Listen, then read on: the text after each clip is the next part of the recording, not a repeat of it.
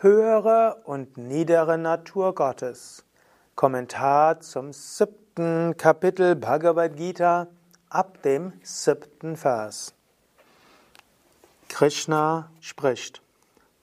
Bhumirapo nalo vayuhu kamano buddhirevacha ahamkara itiyam me bhina prakritirastada.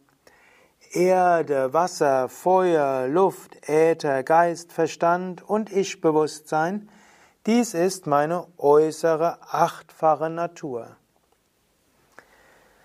Krishna macht im Lauf der Bhagavad Gita immer wieder Aufzählungen, um zu sagen, alles ist letztlich das Göttliche.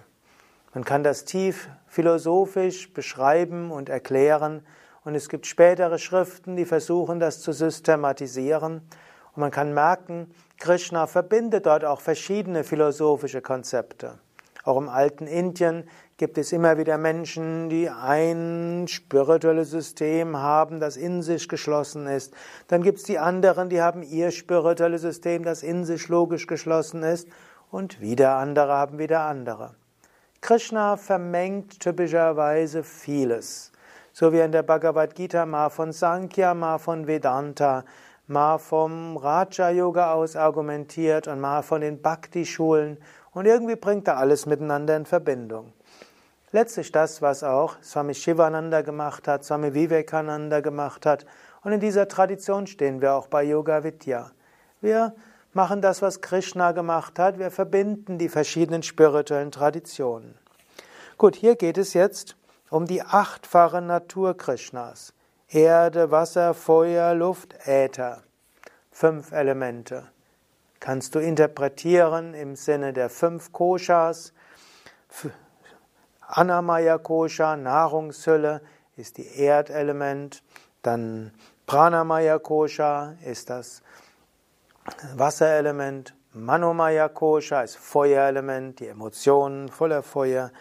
Luftelement ist äh, Vijnanamaya Kosha, Buddhyanamkara. Und dann könntest du sagen, hm, dann gibt es noch Ätherelement, Akasha, Anandamaya Kosha.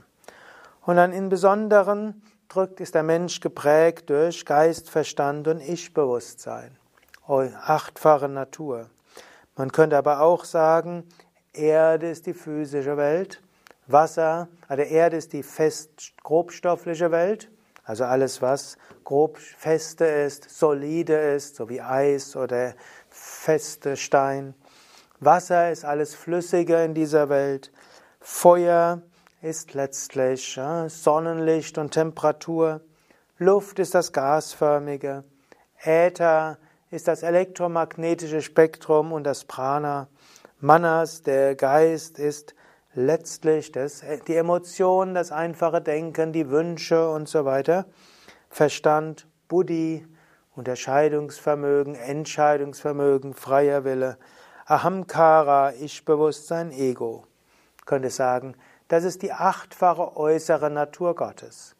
Und so würdest du sagen, dein Körper mit dem grobstofflichen, also mit dem festen, flüssigen, gasförmigen und der Körpertemperatur, einschließlich dem Prana und deinem Geist und deinem Intellekt, das ist alles Natur Gottes. Das ist nicht, bist nicht du, sondern alles Natur Gottes, die äußere Natur Gottes. Er sagt im fünften Vers, das ist also die niedere Prakriti, o Arjuna.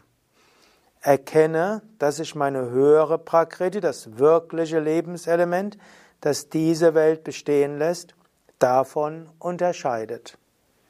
Also es gibt die höchste Prakriti. Ist noch nicht der höchste Aspekt Gottes. Wenn wir also diese achtfache Natur sehen als zum Beispiel dein Körper, Erde, fest, flüssig, feurig, Temperatur, gasförmig, elektromagnetisches Spektrum und Prana, dann einfaches Denken und Fühlen, dann Buddhi und Hamkara, Verstand und Ego. Das ist alles physischer Körper, Astralkörper. Darüber gibt es noch den Kausalkörper, aus dem alles kommt. Das ist die höhere Prakriti. Das ist die individuelle Betrachtungsweise, wo selbst deine äußere Natur ist Natur Gottes, bist nicht du. Genauso kann man es natürlich auch vom Gesamt, der gesamte Kosmos sehen. Alles fest grobstofflich im ganzen Kosmos ist die Erde Gottes. Alles Flüssige im gesamten Kosmos ist das Wasser Gottes. Alles feurige Sternenmaterie, Feuer, Sonne und so weiter, das ist das Feurige Gottes. Und das Gasförmige überall, das ist das die Luft Gottes. Das elektromagnetische Spektrum und das Prana überall, Äther Gottes. Darüber hinaus das ganze Denken und Fühlen und alle Astralwesen zusammen sind Astralkörper Gottes Manas. Darüber dann kosmischer Verstand und letztlich Identifikation in dieser Welt, das Ahamkara Gottes. Und über diese Welt in Zeit und Raum gibt es Karanal und damit die Kausalwelt, Karanal Jagat, die höchste Prakriti.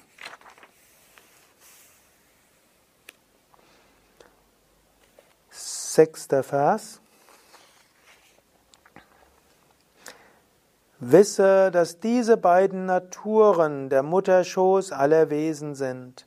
Dahin bin ich Ursprung und Auflösung des gesamten Universums. Gott hat die niedere Natur, die wir verstehen können, und es gibt die höhere Natur, Kausalwelt, die wir nicht verstehen können. Diese beiden zusammen sind der Mutterschoß aller Wesen, daraus ist alles entstanden, und so kommt alles aus Gott und kehrt auch zurück in Gott. Siebter Vers. Es gibt nichts Höheres als mich, O Arjuna. All dies, die gesamte Schöpfung, ist auf mir aufgefädelt wie eine Reihe von Perlen auf einer Schnur. Das ist ein wunderschönes Beispiel. Wenn du eine Perlenkette hast, dann jede Perle scheint einzeln zu sein und scheint sich von anderen zu unterscheiden. Aber in der ganzen Perlenkette gibt es eine Schnur, auf der alles aufgefädelt ist. Und ohne diese Perlenschnur und diese Schnur in der Mitte hätte keine Perle ihren Platz. Und so ähnlich auch Gott als Bewusstsein ist die Essenz von allem. Und wir alle sind in der relativen wie, wie Perlen ist auch ein schönes Beispiel. Wir sind wie Perlen, wertvoll, großartig, schön. Aber wir sind aufgereiht auf Gott. Unser Innerstes ist unser Bewusstsein, das Bewusstsein aller Wesen ist eins.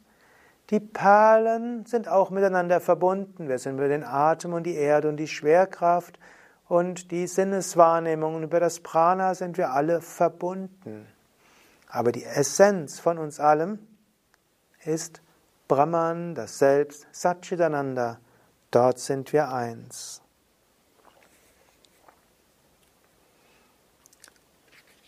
Darüber kannst du jetzt etwas nachdenken und dir bewusst sein.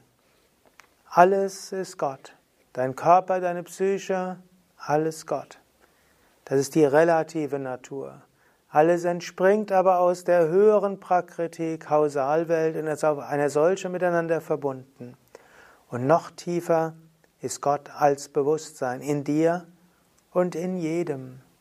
Und vielleicht magst du heute oder morgen, wann immer du jemanden siehst, dir bewusst machen, dein Selbst, mein Selbst sind eins. Lasst uns aus dieser Einheit heraushandeln.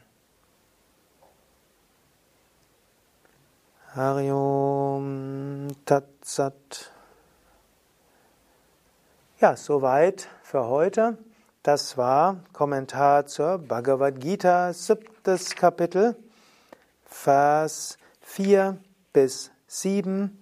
Mein Name Sukade von www.yoga-vidya.de Und vielleicht magst du ja auch einen kleinen Kommentar zu diesem Vers schreiben, vielleicht deine Erfahrung im Versuch der Umsetzung und vielleicht magst du auch einen Daumen hoch oder Sterne vergeben zu diesem Beitrag, was auch anderen hilft zu erkennen, das sind relevante Verse für den spirituellen Weg, wichtige Verse. Danke.